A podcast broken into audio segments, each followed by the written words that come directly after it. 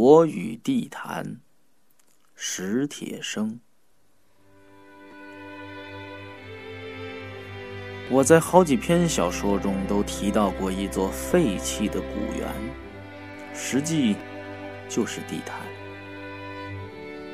许多年前，旅游业还没有开展，园子荒芜冷落的，如同一片野地，很少被人记起。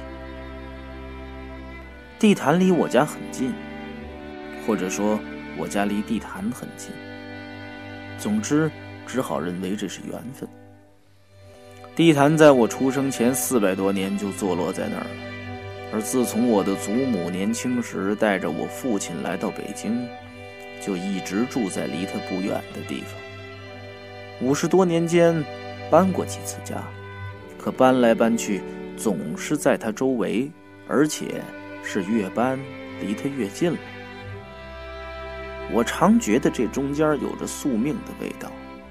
仿佛这古园就是为了等我而历尽沧桑，在那儿等待了四百多年。他等待我出生，然后又等待我活到最狂妄的年龄上，忽的残废了双腿。四百多年里，他剥蚀了古殿檐头浮夸的琉璃。淡褪了门壁上炫耀的朱红，摊劈了一段段高墙，又散落了玉砌雕栏。祭坛四周的老柏树愈见苍幽，到处的野草荒藤也都茂盛的自在坦荡。这时候，想必我是该十五年前的一个下午，我摇着轮椅进入园中。他为一个失魂落魄的人把一切都准备好了。那时，太阳循着亘古不变的路途，正越来越大，也越红。在满园弥漫的沉静光芒中，一个人更容易看到时间。并看见自己的身影。自从那个下午，我无意中进了这园子，就再没长久的离开过它。我一下子就理解了他的意图，正如我在一篇小说中所说的，在人口密集的城市里，有这样一个宁静的去处，像是上帝的苦心安排。两条腿残废后的最初几年，我找不到工作，找不到去路。忽然间，几乎什么都找不到了。我就摇了轮椅，总是到他那儿去，紧为着那儿是可以逃避一个世界的另一个世界。我在那篇小说中写道：“没处可去，我便一天到晚耗在这园子里。”跟上班下班一样，别人去上班，我就摇了轮椅到这儿来。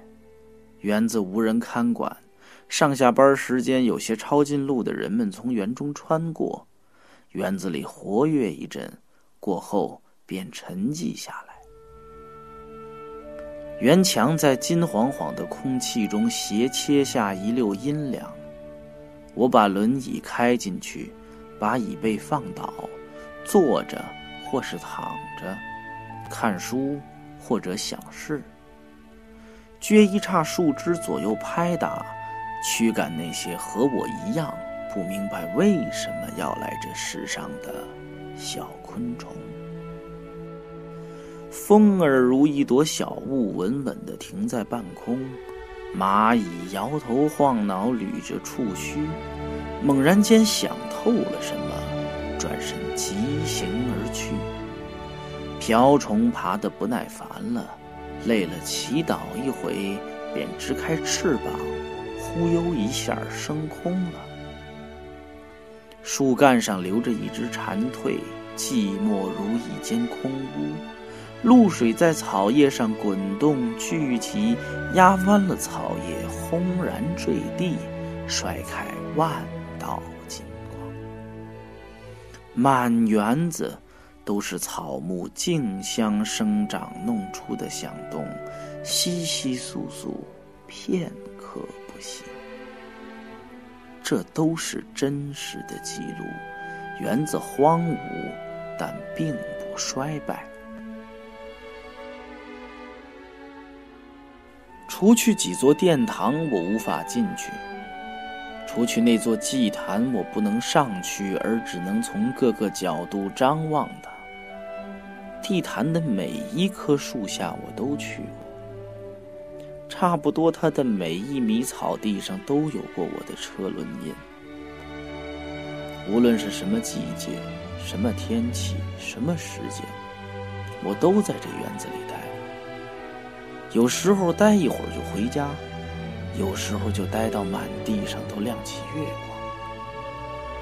记不清都是在他的哪些角落里了。我一连几小时专心致志地想关于死的事，也以同样的耐心和方式想过我为什么要出生。这样想了好几年，最后事情终于弄明白了：一个人。出生了，这就不再是一个可以辩论的问题，而只是上帝教给他的一个事实。上帝在教给我们这件事实的时候，已经顺便保证了他的结果。所以，死是一件不必急于求成的事，死是一个必然会降临的节日。这样想过之后，我安心多了。眼前的一切不再那么可怕。比如，你起早熬夜准备考试的时候，忽然想起有一个长长的假期在前面等待你，你会不会觉得轻松一点儿，并且庆幸，并且感激这样的安排？剩下的。就是怎样活的问题了，这却不是在某一个瞬间就能完全想透的，不是一次性能够解决的事。怕是活多久，就要想他多久了，就像是伴你终生的魔鬼或恋人。所以，十五年了，我还是总得到那古。去他的老树下，或荒草边，或颓墙旁，去默坐，去呆想，去推开耳边的嘈杂，理一理纷乱的思绪，去窥看自己的心魂。十五年中，这古猿的形体被不能理解它的人肆意雕琢，幸好。有些东西是任谁也不能改变它的，譬如祭坛石门中的落日。寂静的光辉平铺的一刻，地上的每一个坎坷都被映照的灿烂。譬如在园中最为落寞的时间，一群雨燕便出来高歌，把天地都叫喊得苍凉。譬如冬天雪地上孩子的脚印，总让人猜想他们是谁，曾在那儿做过什么，然后又都到哪儿去了。譬如那些苍黑的古柏，你忧郁的时候，他们镇静地站在那儿；你欣喜的时候，他们依然镇静地站在那儿。他们没日没夜地站在那儿，从你没有出生。一直站到这个世界上又没了你的时候，譬如暴雨骤临园中，激起一阵阵拙劣而清纯的草木和泥土的气味儿，让人想起无数个夏天的事件。譬如秋风忽至，再有一场早霜，落叶或飘摇歌舞，或坦然安卧，满园中。播散着熨帖而微苦的味道，味道是最说不清楚的。味道不能写，只能闻，要你身临其境去闻，才能明了。味道甚至是难于记忆的，只有你又闻到它，你才能记起它的全部情感和意蕴。所以，我常常要到那园子里去。现在我才想到，当年我总是独自跑到地坛去，曾经给母亲出了一个怎样的难题。她不是那种光会疼爱儿子而不懂得理解儿子的母亲，她知道我心里的苦闷。知道不该阻止我出去走走，知道我要是老待在家里，结果会更糟。但他又担心我一个人在那荒僻的园子里，整天都想些什么。我那时脾气坏到极点，经常是发了疯一样的离开家，从那园子里回来，又中了魔似的，什么话都不说。母亲知道有些事儿不宜问，便犹犹豫豫的想问。而终于不敢问，因为他自己心里也没有答案。他料想我不会愿意他跟我一同去，所以他从未这样要求过。他知道得给我一点独处的时间，得有这样一段过程。他只是不知道这过程得要多久，和这过程的尽头究竟是什么。每次我要动身时，他便无言的帮我准备，帮助我上了轮椅车，看着我摇车拐出小院儿。这以后他会怎样？当年我不曾想过。有一回，我摇车出了小院儿，想起一件什么事儿，又返身回来。看见母亲仍站在原地，还是送我走时的姿势，望着我拐出小院去的那处墙角，对我的回来竟一时没有反应。待他再次送我出门的时候，他说：“出去活动活动，去地坛看看书。”我说：“这挺好。”许多年以后，我才渐渐听出。母亲这话实际上是自我安慰，是暗自的祷告，是给我的提示，是恳求与祝福。只是在他猝然去世之后，我才有余下设想：当我不在家里的那些漫长的时间，他是怎样心神不定、坐卧难。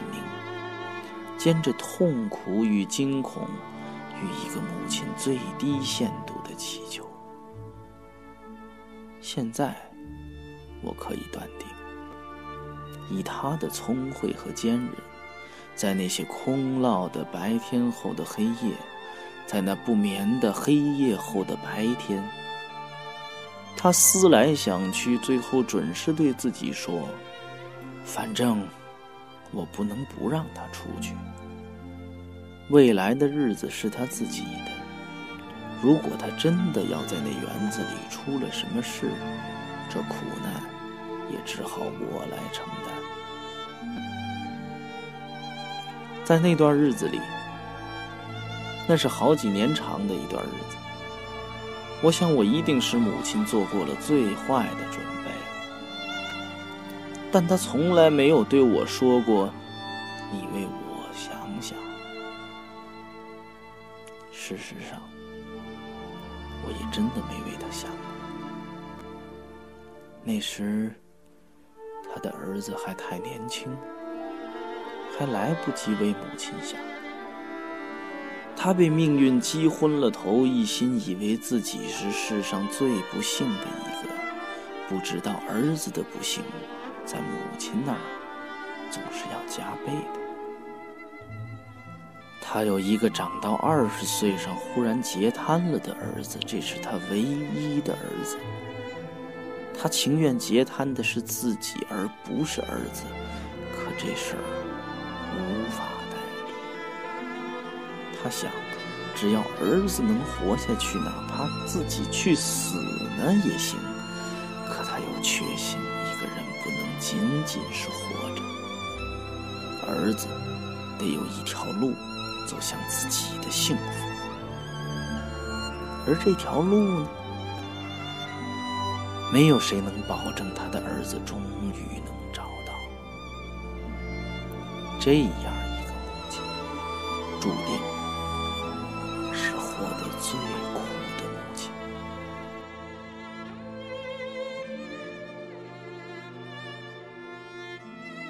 有一次，与一个作家朋友聊天我问他，学写作的最初动机是什么？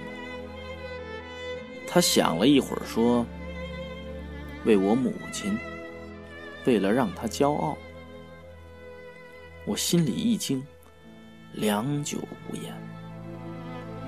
回想自己最初写小说的动机，虽不似这位朋友的那般单纯，但如他一样的愿望，我也有。且一经细想。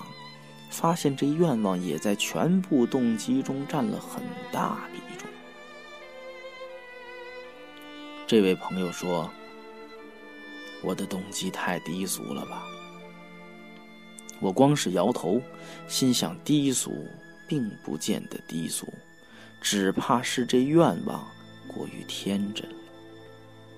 他又说：“我那时真就是想出名。”出了名，让别人羡慕我母亲。我想，他比我坦率。我想，他又比我幸福，因为他的母亲还活着。而且，我想，他的母亲也比我的母亲运气好。他的母亲没有一个双腿残废的儿子，否则。事情就不这么简单。在我的头一篇小说发表的时候，在我的小说第一次获奖的那些日子里，我真是多么希望我的母亲还活着。我便又不能在家里待了，又整天整天独自跑到地坛去。心里是没头没尾的沉郁和哀怨，走遍整个园子，却怎么也想不通，母亲为什么就不能再多活两年？为什么在他儿子就快要碰撞开一条路的时候，他却忽然熬不住了？莫非他来此世上只是为了替儿子担忧，却不该分享我的一点点快乐？他匆匆离我去时，才只有四十九岁呀。有那么一会儿，我甚至对世界、对上帝充满了仇恨和厌恶。后来，我在一篇题为《合欢树》的文章中写道：“我坐在小公园安静的树林里，闭上眼睛，想。”上帝为什么早早的召母亲回去呢？很久很久，迷迷糊糊的我听见了回答：他心里太苦了，上帝看他受不住了，就召他回我似乎得了一点安慰，睁开眼睛。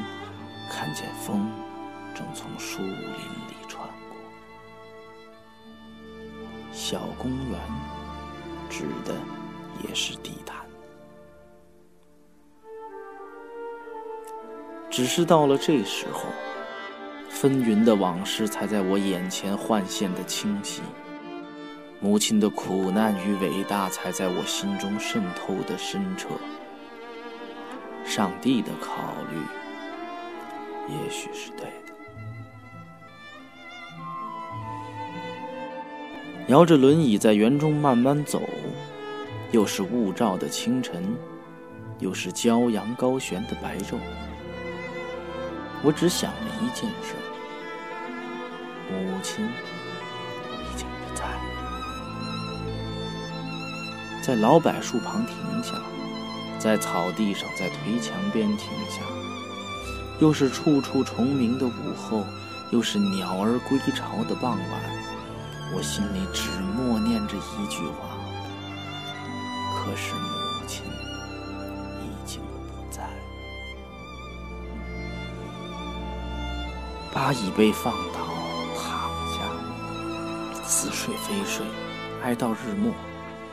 坐起来，心神恍惚，呆呆的直坐到古祭坛上落满黑暗，然后再渐渐浮起月光，心里才有些明白，母亲不能再来这园中找我了。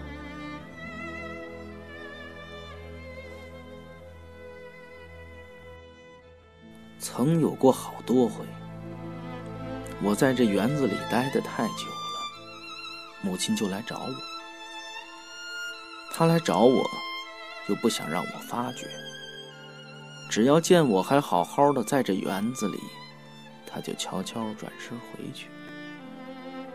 我看见过几次她的背影，我也看见过几回她四处张望的情景。她视力不好。端着眼镜，像在寻找海上的一条船。他没看见我时，我已经看见他了。待我看见他，也看见我了，我就不去看他。过一会儿，我再抬头看他，就又看见他缓缓离去的背影。我单是无法知道有多少回，他没有找到。有一回，我坐在矮树丛中，树丛很密，我看见他没有找到我。他一个人在园子里走，走过我的身旁，走过我经常待的一些地方，步履茫然又急迫。我不知道他已经找了多久，还要找多久。我不知道为什么我决意不喊他，但这绝不是小时候的捉迷藏。这也许是出于长大了的男孩子的倔强或羞涩，但这倔强只留给我痛悔，丝毫也没有骄傲。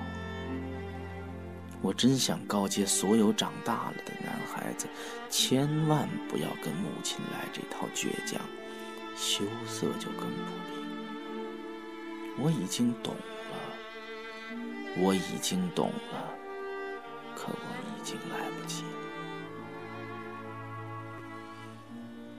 儿子想使母亲骄傲，这心情毕竟是太真实了，以致使想出名这一声名狼藉的念头也多少改变了一点形象。这是个复杂的问题，且不去管它了吧。随着小说获奖的激动逐日暗淡，我开始相信，至少有一点我是想错了。我用纸笔在报刊上碰撞开的一条路，并不就是母亲盼望我找到的那条路。年年月月，我都到这园子里来；年年月月，我都要想，母亲盼望我找到的那条路，到底是什么？母亲生前没给我留下过什么隽永的哲言，或要我恪守的教诲。只是在他去世之后，他艰难的命运、坚韧的意志和毫不张扬的爱，随光阴流转，在我的印象中愈加鲜明、深刻。有一年，十月的风又翻动起安详的落叶，我在园中读书。听见两个散步的老人说：“没想到这园子有这么大。”我放下书，想：这么大一座园子，要在其中找到他的儿子，母亲走过了多少焦灼的路？多年来，我头一次意识到，这园中不单是处处都有过我的车辙，有过我的车辙的地方，也都有过母亲的脚印。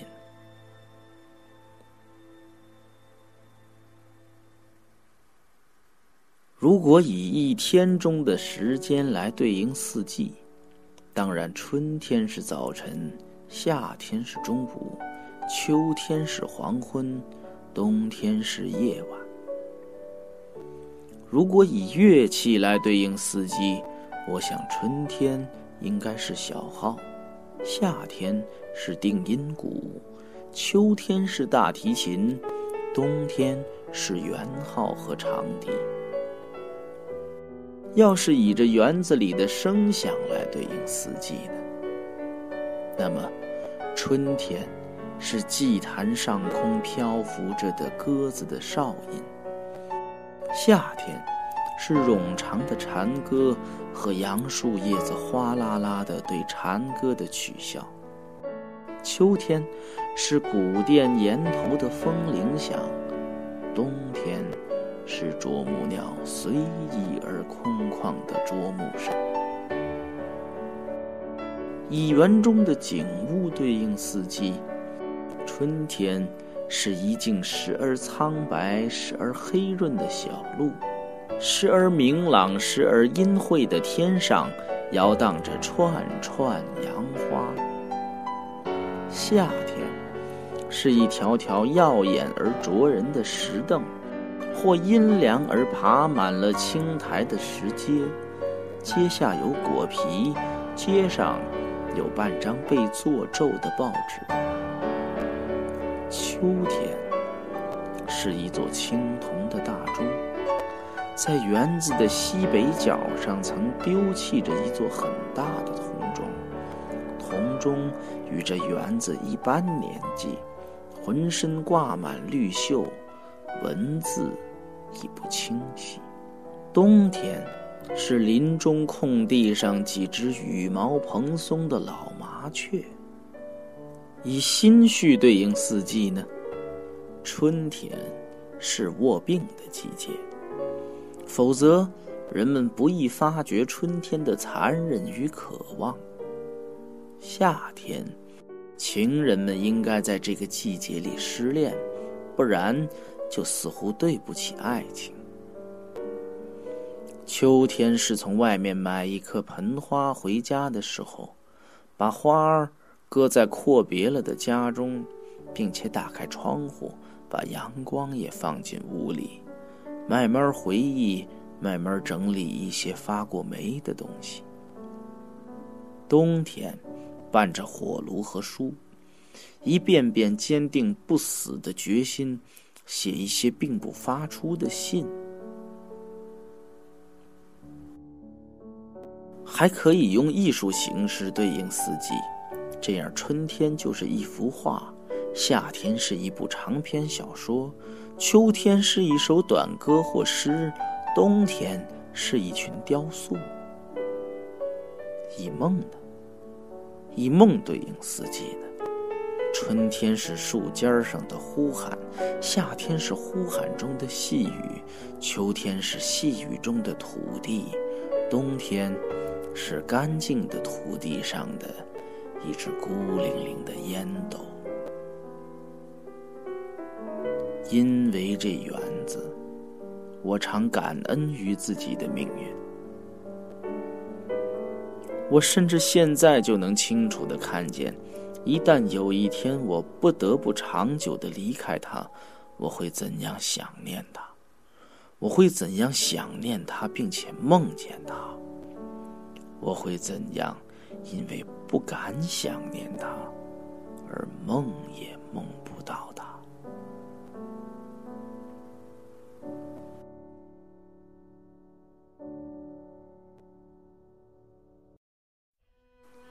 现在让我想想，十五年中坚持到这园子来的人都是谁呢？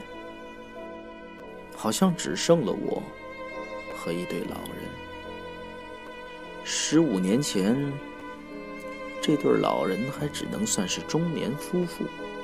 我则货真价实还是个青年。他们总是在薄暮时分来园中散步，我不大弄得清他们是从哪边的园门进来。一般来说，他们是逆时针绕着园子走。男人个子很高，肩宽腿长，走起路来目不斜视，胯以上直至脖颈挺直不动。他的妻子攀了他一条胳膊走，也不能使他的上身稍有松懈。女人个子却矮，也不算漂亮。我无端的相信，她必出身于家道中衰的名门富族。她攀在丈夫胳膊上，像个娇弱的孩子。她向四周观望时，总含着恐惧。她轻声与丈夫谈话，见有人走近，就立刻怯怯地收住话头。我有时因为他们而想起冉阿让与科赛特，但这想法并不巩固。他们一望即知是老夫老妻。两个人的穿着都算得上考究，但由于时代的演进，他们的服饰又可以称为古朴了。他们和我一样。到这园子里来，几乎是风雨无阻。不过，他们比我守时。我什么时间都可能来，他们在一定是在暮色初临的时候。刮风时，他们穿了米色风衣；下雨时，他们打了黑色的雨伞。夏天，他们的衬衫是白色的，裤子是黑色的或米色的；冬天，他们的呢子大衣又都是黑色的。想必，他们只喜欢这三种颜色。他们逆时针绕着园子一周，然后离去。他们走过我身旁时，只有男人的脚步响，女人像是贴在高大的丈夫身上跟着飘逸。我相信他们一定对我有印象，但是我们没有说过话。我们互相都没有想要接近的表示。十五年中，他们或许注意到一个小伙子进入了中年，我则看着一对令人羡慕的中年情侣，不觉中成了两个老人。曾有过一个热爱唱歌的小伙，他也是每天都到这园中来，来唱歌，唱了好多年，后来不见了。他的年纪与我相仿，他多半是早晨来，唱半小时，或整整唱一个上午。估计在另外的时间里，他还得上班。我们经常在祭坛东侧的小路上相遇。我知道，他是到东南角的高墙下去唱歌。他一定猜想我去东北角的树林里做什么。我找到我的地方，抽几口烟。便听见他谨慎地整理歌喉了。他反反复复唱那么几首歌。文化革命没过去的时候，他唱“蓝蓝的天上白云飘，白云下面马儿跑”。我老也记不住这歌的名字。文革后，他唱《货郎与小姐》中那首最为流传的咏叹调。我记得这开头的一句，他唱得很有声势，在早晨清澈的空气中。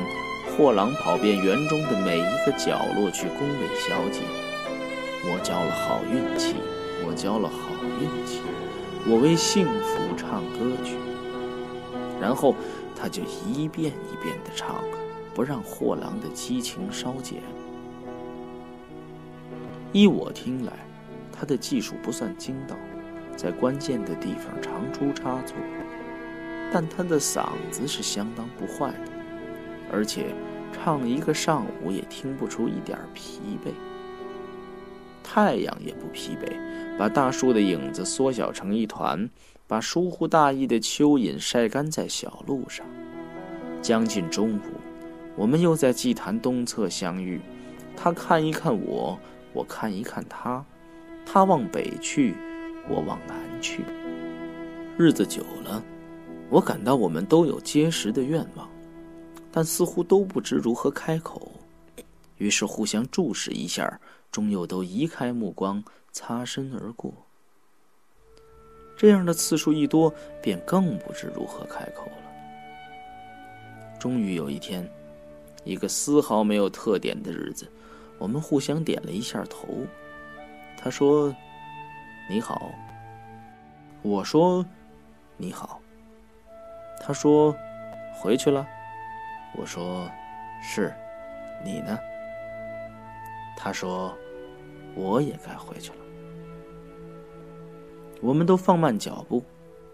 其实我是放慢车速，想再多说几句，但仍然是不知从何说起。这样，我们就都走过了对方，又都扭转身子面向对方。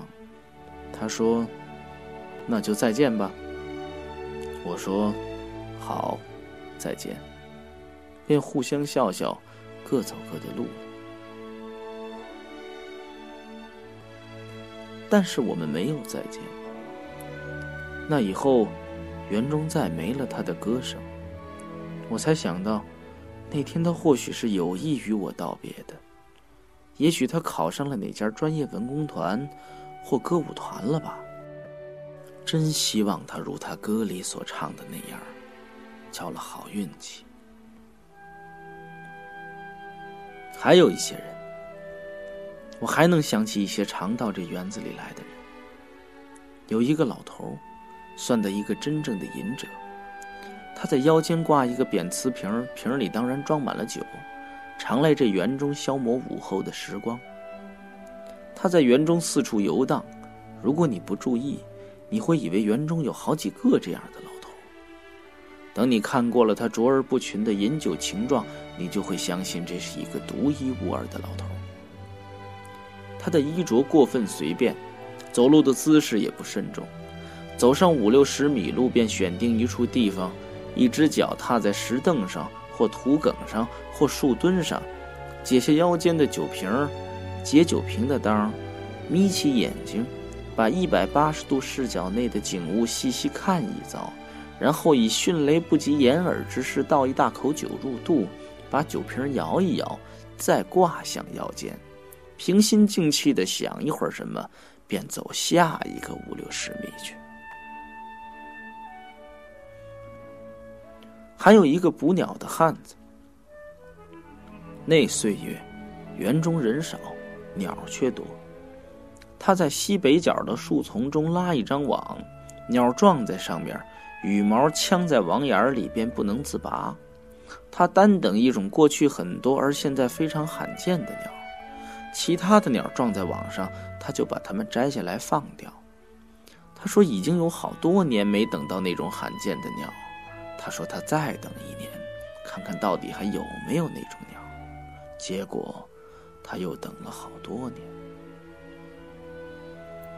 早晨和傍晚，在这园子里可以看见一个中年女工程师。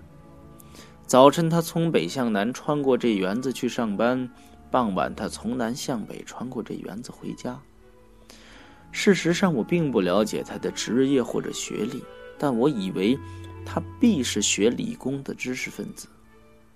别样的人很难有他那般的素朴并优雅。当他在园子穿行的时候，四周的树林也仿佛更加幽静，清淡的日光中。竟似有悠远的琴声，比如说，是那曲献给爱丽丝才好。我没有见过她的丈夫，没有见过那个幸运的男人是什么样子。我想象过，却想象不出。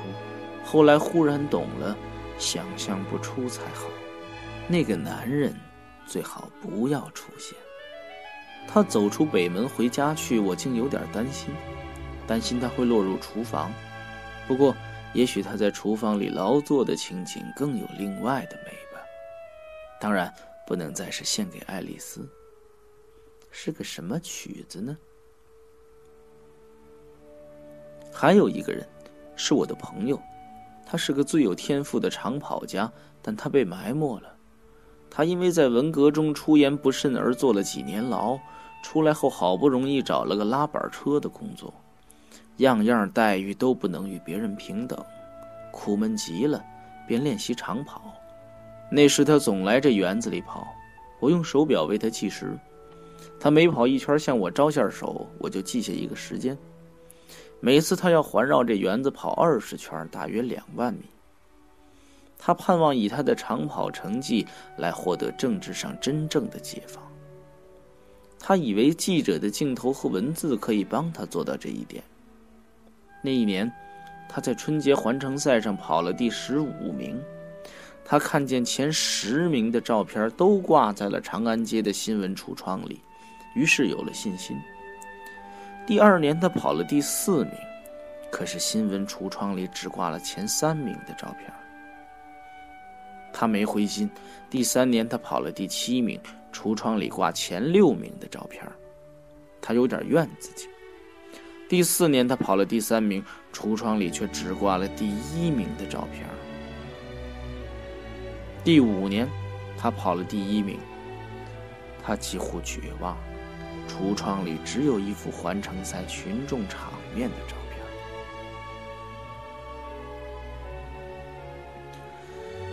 那些年，我们俩常一起在这园子里待到天黑，开怀痛骂，骂完沉默着回家。分手时再互相叮嘱，先别去死，再试着活一活看。现在他已经不跑了，年岁太大了，跑不了那么快。最后一次参加环城赛，他以三十八岁之龄又得了第一名，并破了纪录。有一位专业队的教练对他说：“我要是十年前发现你就好了。”他苦笑一下，什么也没说，只在傍晚又来这园中找到我，把这事儿平静的向我叙说一遍。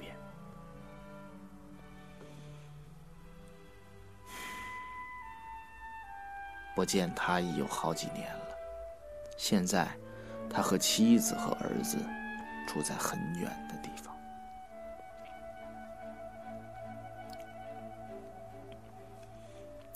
这些人现在都不到园子里来了，园子里差不多完全换了一批新人。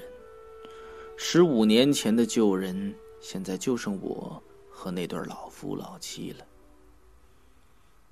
有那么一段时间，这老夫老妻中的一个也忽然不来，薄暮时分为男人独自来散步，步态也明显迟缓了许多。我悬心了很久。怕是那女人出了什么事，幸好，过了一个冬天，那女人又来了，两个人仍是逆时针绕着园子走，一长一短两个身影，恰似钟表的两只指针。女人的头发白了许多，但依旧攀着丈夫的胳膊，走得像个孩子。攀这个字用的不恰当，或许可以用搀吧。不知有没有兼具这两个意思的字？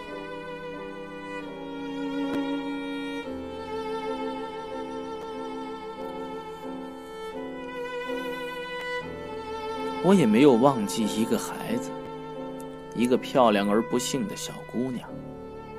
十五年前的那个下午，我第一次到这园子里来，就看见了她。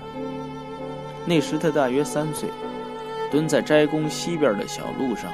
捡树上掉落的小灯笼，那儿有几棵大栾树，春天开一簇簇细小而稠密的黄花，花落了，便结出无数如同三片叶子合抱的小灯笼。小灯笼先是绿色，继而转白，再变黄，成熟了，掉落的满地都是。小灯笼精巧的令人爱惜。成年人也不免捡了一个，还要捡一个。小姑娘咿咿呀呀地跟自己说着话，一边捡小灯笼。她的嗓音很好，不是他那个年龄所常有的那般尖细，而是很圆润，甚或是厚重。也许是因为那个下午园子里太安静了。我奇怪，这么小的孩子怎么一个人跑来这园子里？我问他住在哪儿，他随便指一下就喊他的哥哥。沿墙根一带的茂草之中，便站起一个七八岁的男孩，朝我望望，看我不像坏人，便对他的妹妹说：“我在这儿呢。”又伏下身去。他在捉什么虫子？他捉到螳螂、蚂蚱、知了和蜻蜓，来取悦他的妹妹。有那么两三年，我经常在那几棵大栾树下见到他们，兄妹俩总是在一起玩，玩得和睦融洽。都渐渐长大了些。之后，有很多年没见到他们。我想他们都在学校里吧。小姑娘也到了上学的年龄，必是告别了孩提时光，没有很多机会来这儿玩了。这事很正常，没理由太搁在心上。若不是有一年我又在园中见到他们，肯定就会慢慢把他们忘记。那是个礼拜日的上午，那是个晴朗而令人心碎的上午。事隔多年，我竟然发现那个漂亮的小姑娘，原来是个弱智的孩子。我摇着车到那几棵大栾树下去，恰又是遍地落满了小灯笼的季节。当时，我正为一篇小说的结尾所苦，既不知为什么要给他那样一个结尾，又不知何以忽然不想让他有那样。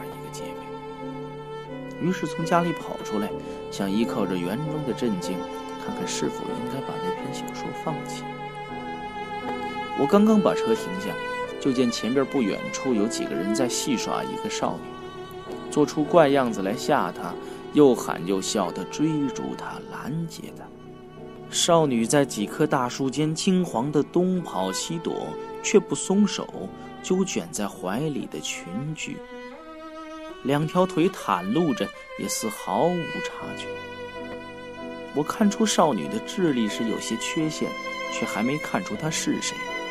我正要驱车上前为少女解围，就见远处飞快地骑车来了个小伙子。于是，那几个戏耍少女的家伙望风而逃。小伙子把自行车支在少女近旁，怒目望着那几个四散逃窜的家伙，一声不吭，喘着粗气，脸色如暴雨前的天空一样，一会儿比一会儿苍白。这时，我认出了他们，小伙子和少女，就是当年那对小兄妹。我几乎是在心里惊叫了一声，或者是哀嚎。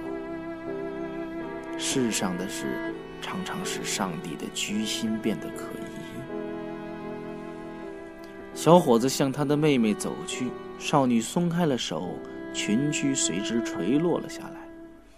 很多很多他捡的小灯笼便洒落了一地，铺散在他脚下。她仍然算得漂亮。但双眸迟滞，没有光彩。他呆呆地望那群跑散的家伙，望着极目之处的空寂。凭他的智力，绝不可能把这个世界想明白吧？大树下，破碎的阳光星星点点，风把遍地的小灯笼吹得滚动，仿佛……仿佛阴哑的响着无数小铃铛。哥哥把妹妹扶上自行车后座，带着她无言的回家去了。无言是对的。要是上帝把漂亮和弱智这两样东西都给了这个小姑娘，就只有无言。和回家去是对的。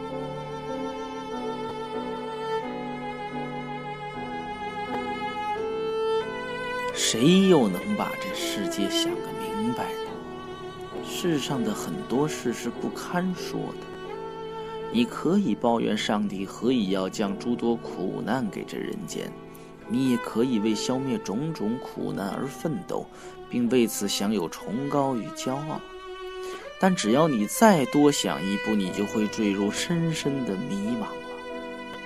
假如世界上没有了苦难，世界还能够存在吗？要是没有愚钝，机智还有什么光荣呢？要是没了丑陋，漂亮又怎么维系自己的幸运？要是没有了恶劣和卑下，善良与高尚又将如何界定自己，又如何成为美德呢？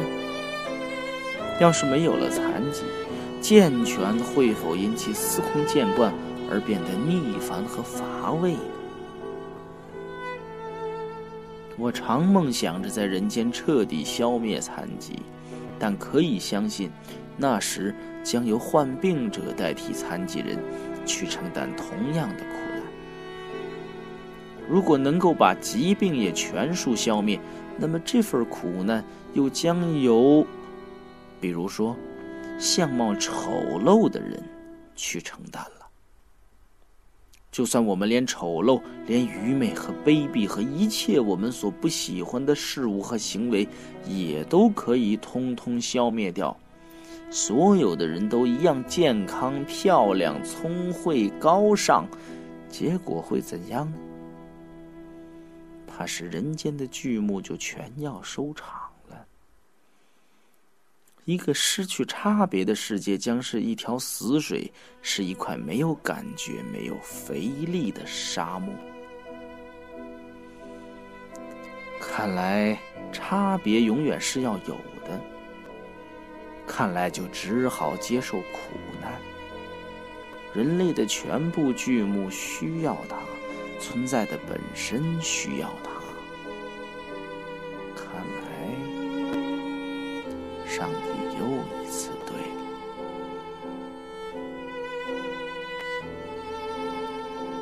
于是就有一个最令人绝望的结论等在这里：由谁去充任那些苦难的角色？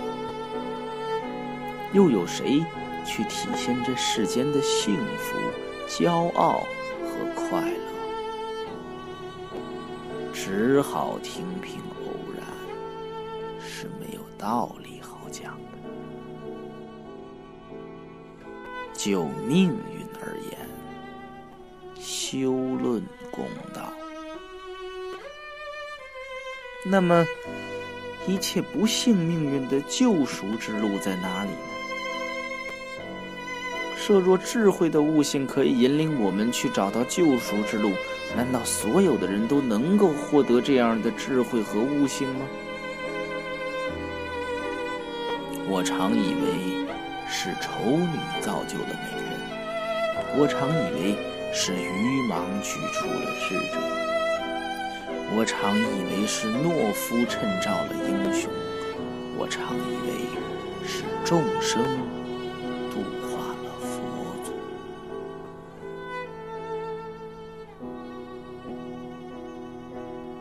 设若有一位元神，他一定早已注意到了。这么多年，我在这园里坐着，有时候是轻松快乐的，有时候是沉郁苦闷的，有时候悠哉悠哉，有时候凄惶落寞，有时候平静而且自信，有时候又软弱又迷茫。其实。总共只有三个问题交替着来骚扰我，来陪伴我。第一个是要不要去死？第二个是为什么活？第三个，我干嘛要写作？现在让我看看，他们迄今都是怎样编织在一起的吧。你说。你看穿了死，是一件无需乎着急去做的事，是一件无论怎样耽搁也不会错过的事，便决定活下去试试。是的，至少这是很关键的因素。为什么要活下去试试呢？好像仅仅是因为不甘心，机会难得，不试白不试，腿反正是完了。一切仿佛都要完了，但死神很守信用，试一试不会额外再有什么损失，说不定倒有额外的好处呢，是不是？我说过，这一来我轻松多了，自由多了。为什么要写作呢？作家是两个被人看重的字，这谁都知道。为了让那个躲在园子深处坐轮椅的人，有朝一日在别人眼里也稍微有些光彩，在众人眼里也能有个位置，哪怕那时再去死呢，也就多少说得过去了。开始的时候就是这样想，这不用保密，这些现在不用保密。我带着本子和笔，到园中找一个最不为人打扰的角落，偷偷的写。那个爱唱歌的小伙子在不远的地方一直唱。要是有人走过来，我就把本子合上，把笔叼在嘴里。我怕写不成反落的尴尬，我很要面子。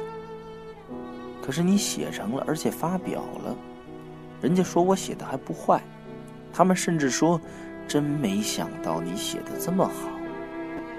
我心说，你们没想到的事还多着。我确实有整整一宿高兴的没合眼。我很想让那个唱歌的小伙子知道，因为他的歌也毕竟是唱的不错。我告诉我的长跑家朋友的时候，那个中年女工程师正优雅的在园中穿行。长跑家很激动，他说：“好吧，我玩命跑，你玩命写。这一来你中了魔了，整天都在想哪一件事可以写。”哪一个人可以让你写成小说？是中了魔了。我走到哪儿想到哪儿，在人山人海里只寻找小说。要是有一种小说事迹就好了，见人就滴两滴，看它是不是一篇小说。要是有一种小说显影液就好了，把它泼满全世界，看看都是哪儿有小说。中了魔。那时我完全是为了写作活着，结果你又发表了几篇，并且出了一点小名。可这时你越来越感到恐慌，我忽然觉得自己活得像个人质，刚刚有点像个人了，却又过了头像个人质，被一个什么阴谋抓了来当人质，不定哪天被处决，不定哪天就完蛋。你担心要不了多久，你就会文思枯竭，那样你就又完了。凭什么我总能写出小说来呢？凭什么那些适合做小说的生活素材就总能送到一个截瘫者跟前来呢？人家满世界跑都有枯竭的危险，而我坐在这园子里，凭什么可以一篇接一篇的写呢？你又想到死？我想见好就收吧，当一名人质实在是太累了，太紧张了，太朝不保夕了。我为写作而活下来，要是写作到底不是我应该干的事儿我想我再活下去是不是太冒傻气了？你这么想着，你却还在绞尽脑汁的想写。我好歹又拧出点水来，从一条快要晒干的毛巾上。恐慌日甚一日，随时可能完蛋的感觉比完蛋本身可怕多了。所谓不怕贼偷，就怕贼惦记。我想，人不如死了好，不如不出生的好，不如压根儿没有这个世界的好。可你并没有去死，我又想到那是一件不必着急的事儿。可是，不必着急的事儿，并不证明是一件必要拖延的事儿啊。你总是决定活下来，这说明什么？是的，我还是想活。人为什么活着？因为人想活着。说到底是这么回事儿。人真正的名字叫做欲望。可我不怕死，有时候我真的不怕死。有时候，说对了，不怕死和想去死是两回事儿。有时候不怕死的人是有的。一生下来就不怕死的人是没有的。我有时候倒是怕活，可是怕活不等于不想活呀。可我为什么还想活呢？因为你还想得到点什么。你觉得你还是可以得到点什么的，比如说爱情，比如说价值之类。人真正的名字叫欲望，这不对吗？我不该得到点什么吗？没说不该，可我为什么活得恐慌，就像个人质？后来你明白了，你明白你错了，活着不是为了写作。而写作是为了活着。你明白了这一点，是在一个挺滑稽的时刻。那天你又说你不如死了好，你的一个朋友劝你，你不能死，你还得写呢，还有好多好作品等着你去写呢。这时候你忽然明白了，你说，只是因为我活着。我才不得不写作，或者说，只是因为你还想活下去，你才不得不写作。是的，这样说过之后，我竟然不那么恐慌了。就像你看穿了死之后所得的那份轻松。一个人质报复一场阴谋的最有效的办法，是把自己杀死。我看出，我得先把我杀死在市场上，那样我就不用参加抢购题材的风潮。你还写吗？还写？你真的不得不写吗？人都忍不住要为生存找一些牢靠的理由。你不担心你会枯竭了？我不知道。不过我想，活着的问题在死前是完不了的。这下好了。您不再恐慌了，不再是个人质了，您自由。算了吧，我怎么可能自由了？别忘了，人真正的名字是欲望。所以您得知道，消灭恐慌的最有效的办法就是消灭欲望。哎，可是我还知道，消灭人性的最有效的办法也是消灭欲望。那么。是消灭欲望，同时也消灭恐慌呢？还是保留欲望，同时也保留人生？我在这园子里坐着，我听见元神告诉我：每一个有激情的演员都难免是一个人质，每一个懂得欣赏的观众都巧妙的粉碎了一场阴谋，每一个乏味的演员都是因为他老以为这戏剧与自己无关。每一个倒霉的观众都是因为他总是坐的离舞台太近了。我在这园子里坐着，元神成年累月的对我说：“孩子，这不是别的，这是你的罪孽和福祉。”要是有些事儿我没说，地毯，你别以为是我忘了，我什么也没忘。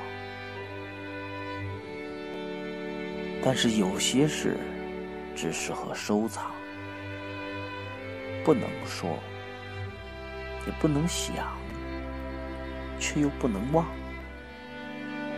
它们不能变成语言，它们无法变成语言。一旦变成语言，就不再是他们了。他们是一片朦胧的温馨与寂寥，是一片成熟的希望与绝望。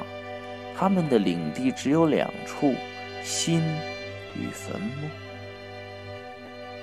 比如说邮票，有些是用于寄信的，有些仅仅是为了收藏。如今。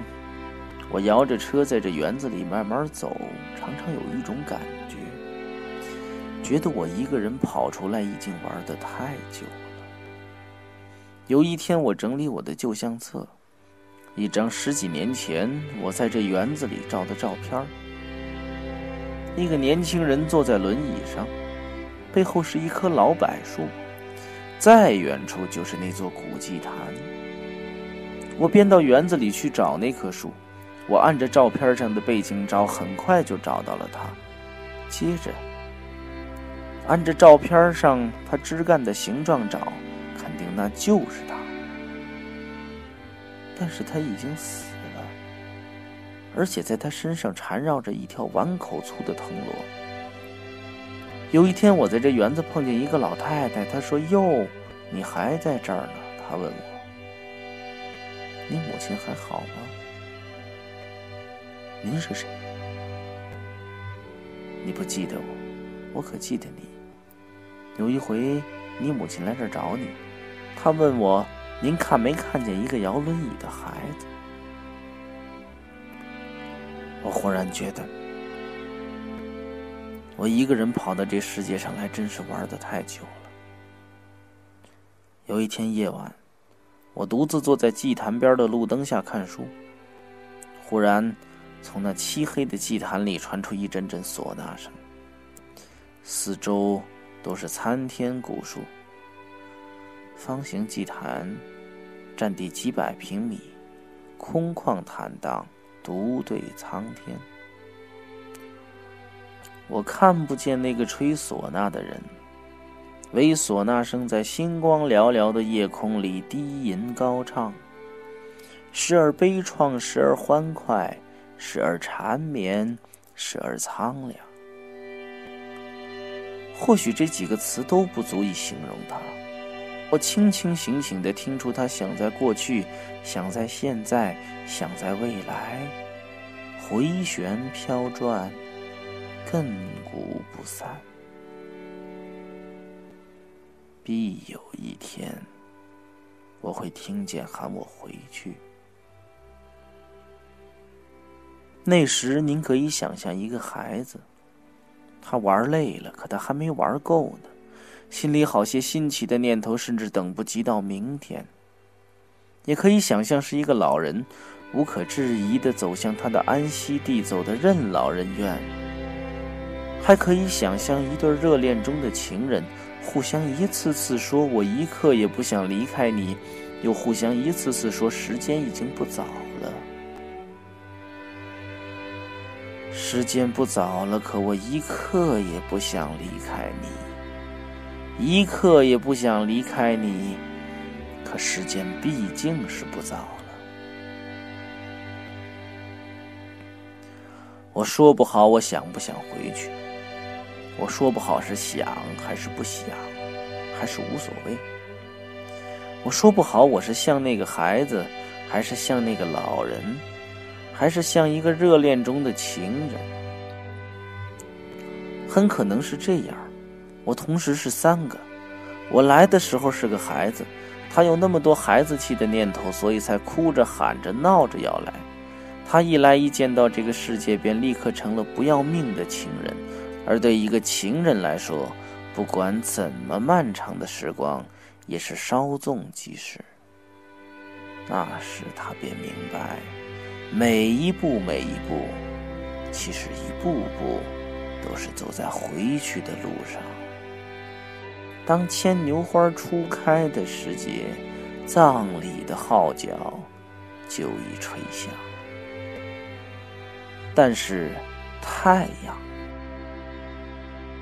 它每时每刻都是夕阳，也都是旭日。当他熄灭着，走下山去，收尽苍凉残照之际，正是他在另一面燃烧着，爬上山巅，不散烈烈朝晖之时。有一天，我也将沉静着走下山去，扶着我的拐杖。那一天，在某一处山洼里。势必会跑上来一个欢蹦的孩子，抱着他的玩具。当然，那不是我。但是，那不是我吗？宇宙以其不息的欲望，将一个歌舞练为永恒。这欲望。有怎样一个人间的姓名，大可忽略不计。